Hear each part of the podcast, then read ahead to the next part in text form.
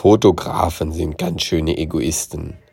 Warum sie sich damit selbst im Weg stehen und was ich genau meine, das erkläre ich in diesem Podcast. Los geht's, viel Spaß beim Hören. Hi, hier ist Andreas von Frag Andreas. Ich bin Workshopleiter bei fotoworkshopstuttgart.de, bin Fotograf. Meine Website ist andreasmartin.com. Da kümmere ich mich um Architekturfotografie und People-Fotografie. So, jetzt mit dieser kleinen Werbung kurz, äh, damit du es einsortieren kannst, was ich für einer bin und wie und äh, wo du mich einsortieren kannst. Ähm, legen wir los, was ich meine mit Egoisten. Erster Egoismus ist das Thema, meine Ausrüstung ist die beste. Übrigens ganz kurz einen Schritt zurück. Ich sage immer Fotograf, ich meine aber sowohl Männer als auch Frauen. Ähm, häufig ist es bei den Männern etwas stärker ausgeprägt, aber ich erlebe es auch bei den weiblichen Fotografinnen. Also, erster Punkt ist das Thema Ausrüstung. Meine Ausrüstung ist die beste, alles andere ist Käse. Ähm, da wird dann beispielsweise, wenn andere Fotografen da sind, die andere Ausrüstung belächelt oder schlecht gemacht oder irgendwelche komischen Kommentare kommen oder man ist irgendwo äh, auch mal privat unterwegs und sieht dann jemand anderen fotografieren. Das habe ich jetzt schon ein paar Mal erlebt, dass dann irgendwelche Leute gesagt haben, oh, der hat eine Sony, das kann nichts werden. Oder ja, ignoriert mal das Wort Sony, ähm, tausche den Markenname einfach durch alle Marken aus. Äh, jeder denkt immer, sein Zeug ist das Beste. Und ganz ehrlich, alle, die das denken, stehen sich selbst im Weg. Weil wenn man denkt, dass die Ausrüstung das Bild macht, dann ist man leider noch ganz am Anfang, äh, weil du sehr wohl mit der Zeit merkst, dass eben nicht die Ausrüstung das Bild macht, sondern die 20 Zentimeter oder 30 Zentimeter hinter der Ausrüstung, nämlich deine Kreativität, deine Erfahrung mit Licht, mit Einstellungen, mit äh, Bildbearbeitung und, und, und. Also alles spielt rein und ja, die Kamera ist definitiv wichtig. Man braucht eine Kamera, aber ob sie jetzt 64 Megapixel hat oder 42 oder 50 oder nur 20, ähm, ich behaupte mal, alles was Online-Nutzung angeht, ist die Auflösung sowieso komplett irrelevant, egal ob die Kamera zehn Jahre alt ist oder äh, gerade frisch aus dem Kameraladen äh, entführt wurde, wollte ich schon sagen, gekauft wurde. So, also ignoriert das Thema, auch wenn euch jemand blöd anmacht, ähm, weil er eine andere Marke hat oder sie eine andere Marke hat. Äh, lächeln und ignorieren ist da mein Tipp. Weil mit solchen Leuten kann man dann auch keine sinnvolle Diskussion führen. Ähm, auch wenn jemand einen versucht zu belehren, dass man in der Situation doch dieses oder jenes braucht, einen Gimbal oder ein 600 mm Festbrennweite Supertele oder was auch immer, äh, ignorieren und lächeln.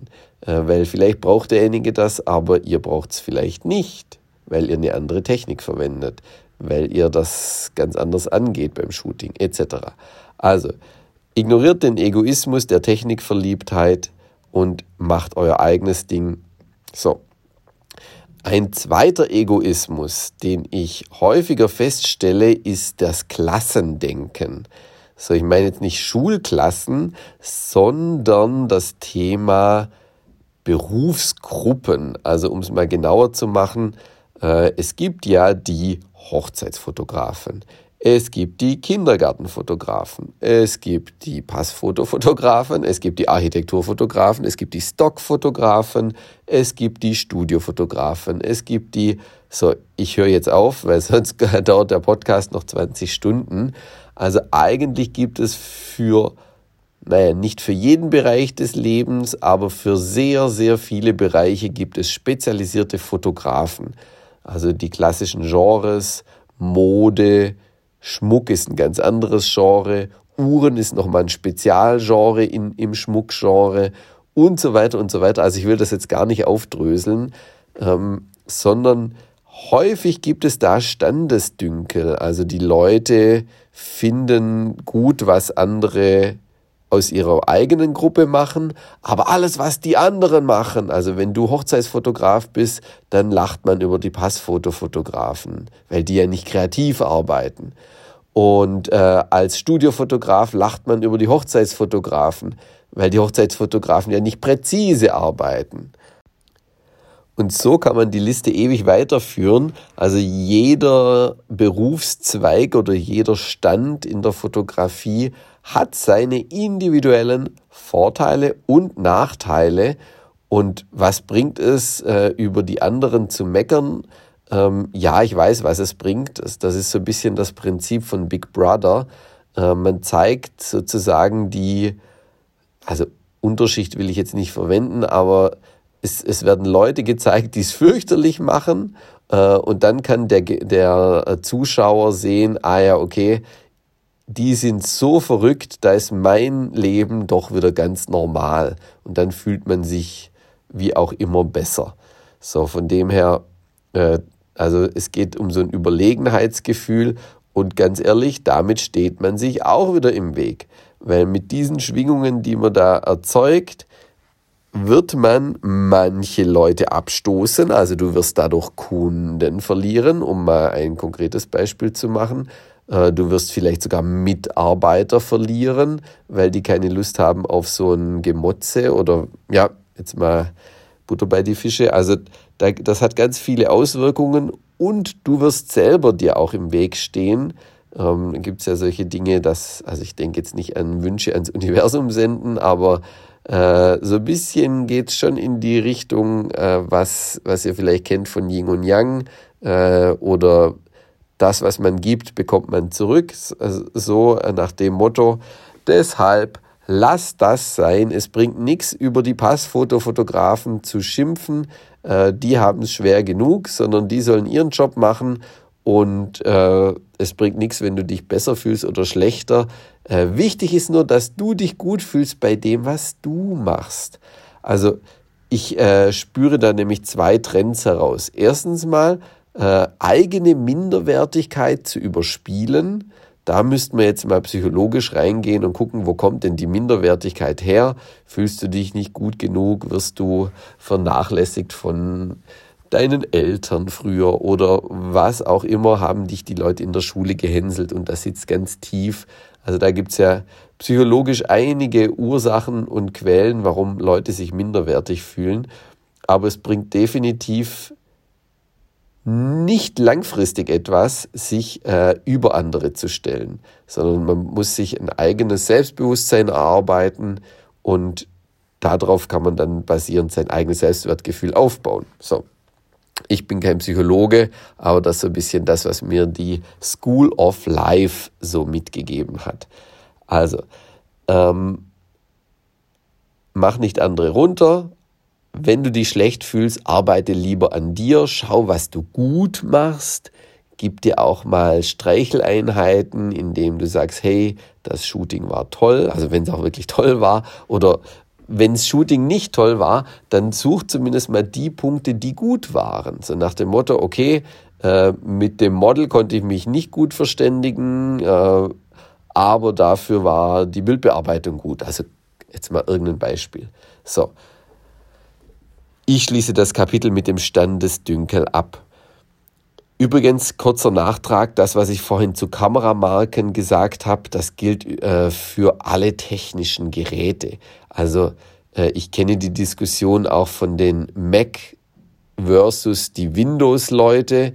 Ich kenne die Diskussion von den, äh, von den Leuten mit äh, Automarke X versus Automarke Y. Also da gibt es ja für jeden äh, sein eigenes und ja, ganz wichtig, ma macht euch da nicht verrückt, spielt in dem Spiel nicht mit.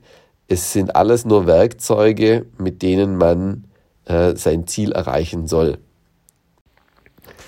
So, und ein letzter Punkt ist die eigene Arbeitsweise. Da sind viele auch Egoisten. Und ich mache mal ein konkretes Beispiel. Ich kenne einen Fotografen schon ein paar Jahre, den mag ich auch, also menschlich schwer in Ordnung, macht gute Bilder, kann man nicht meckern, also technisch gut, auch inhaltlich schön, so, also solides Handwerk, ohne jetzt, äh, genau, mindestens Schulnote 2 und sicherlich auch einige 1-Fotos mit dabei. So, und natürlich gefällt mir auch nicht jedes Bild, das wäre ja, äh, das gibt's nicht, aber ähm, so, worauf ich jetzt hinaus will. Ich kenne sowohl den Fotografen als auch den Kunden, für, für den er arbeitet. Und äh, da bin ich jetzt sozusagen als, naja, Mittelsmann ist falsch. Ich kenne einfach beide Parteien. Und äh, da habe ich vom, vom, irgendwann mal vom Kunden ein Gespräch gehabt, das relativ spannend war. Äh, da wurde eben, ja, unser Bildstil ist nicht mehr modern. Wir würden gern irgendwas machen. Äh, dann habe ich erstmal die Frage gestellt, ja, wie sieht's denn aus? Äh, ihr habt ja äh, einen, einen, guten Fotografen oder ihr habt ja einen Fotografen. Ähm, habt ihr mit dem schon gesprochen? Und dann hieß es, ja, haben wir. Ähm, aber Kurzfassung war, ähm, also sie haben dann auch überlegt, was man alles machen kann. Und äh, Kurzfassung ist dann aber, es hat sich nichts geändert. Also die haben Ideenänderungen, um ihren Bildstil zu aktualisieren, besprochen und der Fotograf hat seinen alten Bildstil weiter durchgezogen. Äh, ja, also das Ende vom Lied ist, der ist da rausgeflogen. Und äh, jetzt kann man sagen, ja, man, man soll sich ja nicht immer für alle Kunden verbiegen. Ähm, da würde ich jetzt natürlich aber auch wieder aufpassen, kommt auch immer darauf an, in welcher Lage man ist. Also ich sage jetzt mal, bitte liebe Fotografen, verbiegt euch nicht für alle Kunden, sondern äh, arbeitet in so einem Bereich, dass das, was ihr macht, dass ihr hinter dem stehen könnt ähm, und dass die Kunden zufrieden sind. Da muss es doch eine Übereinstimmungsmöglichkeit geben. Aber ja, Kurzfassung ist jetzt eben, dieser Fotograf hat eben, und ich muss jetzt mal aussprechen, seinen größten Kunden dadurch verloren, weil er trotz Gespräche nicht zugehört hat oder es nicht umgesetzt hat oder nicht umsetzen konnte. Äh, wahrscheinlich war nicht kritikfähig. Das ist so ein bisschen meine Vermutung, weil das, was ich rausgehört habe, was die, die andere Partei, also der Auftraggeber will, das sind eigentlich Kleinigkeiten. Die kann der technisch alle umsetzen. Ähm, und da muss er jetzt auch nicht irgendwie sich für 100.000 Euro eine Mittelformatkamera kaufen oder sonst irgendwie äh, in Photoshop jedes Bild äh, äh, ein Jahr lang nachbearbeiten. Es waren alles überschaubare Wünsche. So, also seid nicht egoistisch bezüglich eurem Stil, auch wenn ihr bereits äh, eine gute Auftragslage habt, weil Geschmäcker ändern sich. Ähm, ich habe erst neulich ein spannendes Interview gehört über einen äh, Stockfotografen und der meinte, das Wichtigste ist in der Stockfotografie, seine Bilder eigentlich alle zwei Jahre spätestens auszutauschen. Weil ja, Bilder haben eine Halbwertszeit, Stile ändern sich, Farben ändern sich. Äh, guckt nur mal auf die äh, typischen Werbeposter. Früher waren da Supermodels drauf, also fast an jeder Ecke. Jedes Bild war immer irgendein Supermodel oder irgendein Promi. Ähm, und das ist stark zurückgegangen. Die gibt es immer noch, aber es gibt jetzt ganz viele Normalo-Models, nenne ich die jetzt mal, sogar mit kleinen Makeln. Ähm, also ist ja immer eine Frage, was man als Makel ansieht, aber ich sage jetzt mal irgendwie Zahnlücken oder abstehende Ohren oder sonst irgendein Körpermerkmal, wo man früher in der Schule gehänselt wurde, äh, ist jetzt, äh, sind es Leute, die als Model arbeiten können. Also da hat sich einiges gedreht und wenn man dann eben noch die klassischen Hochglanzfotos hat, äh, dann ist man eben, naja, veraltet. Deshalb ganz wichtig, gehe mit der Zeit, sonst gehst du mit der Zeit. Also kennt, ihr kennt den Spruch vielleicht. Also hinterfragt eure Arbeitsweise. Man, also ich bin der Meinung, als Künstler sollte man immer auch einen eigenen Standpunkt haben, ganz wichtig. Ähm, du solltest nicht jetzt Spielball von jedem neuen Trend sein, Aber wer Trends sehr lange ignoriert, dem kann es auch mal richtig schlecht gehen.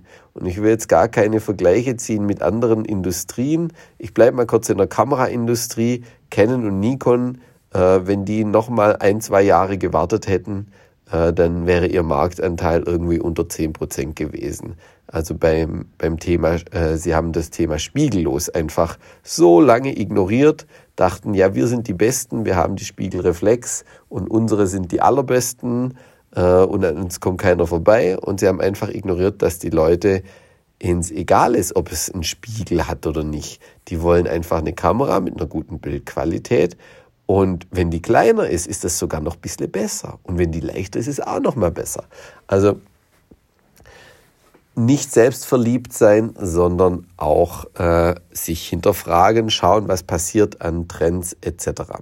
So, das soll es jetzt erstmal gewesen sein an möglichen Selbstverliebtheitspunkten. Arbeitet an euch, lobt euch selber, steht kritisch gegenüber eurer Arbeit ähm, lasst euch aber auch nicht runtermachen, wenn mal jemand eure Arbeit kritisiert.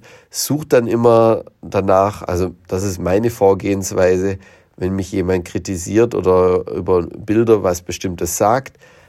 Erstmal äh, ist immer so ein bisschen, aua, das will ich eigentlich nicht, meine Bilder sind meine Babys. Aber dann muss man auch immer sagen, hat derjenige vielleicht recht? Und wenn er recht hat, wie kann ich das dann beim nächsten Mal so machen, dass dieser Kommentar nicht mehr kommt, sondern die Leute happy sind? Also da äh, bin ich nicht selbstverliebt, sondern kritikfähig und kritikbereit, auch wenn es im ersten Moment vielleicht unangenehm ist. Ähm, nehmt die Kritik wahr. Vielleicht könnt ihr sie auch, ihr müsst ja auch das nicht mit der Person ausdiskutieren. Also nehmt die Kritik mit nach Hause, vielleicht schlaft ihr eine Nacht drüber oder geht mal joggen oder macht sonst irgendwas, aber seid nicht selbstverliebt, seid nicht egoistisch, weil Egoismus ist in der heutigen Zeit nicht das äh, Mittel zur Wahl. Zumindest wünsche ich mir das so, auch wenn manche Leute beweisen, dass das äh, doch funktioniert. Aber wir müssen ja nicht mit diesem Beispiel vorangehen. In diesem Sinne, diese philosophische Folge hat nun ein Ende.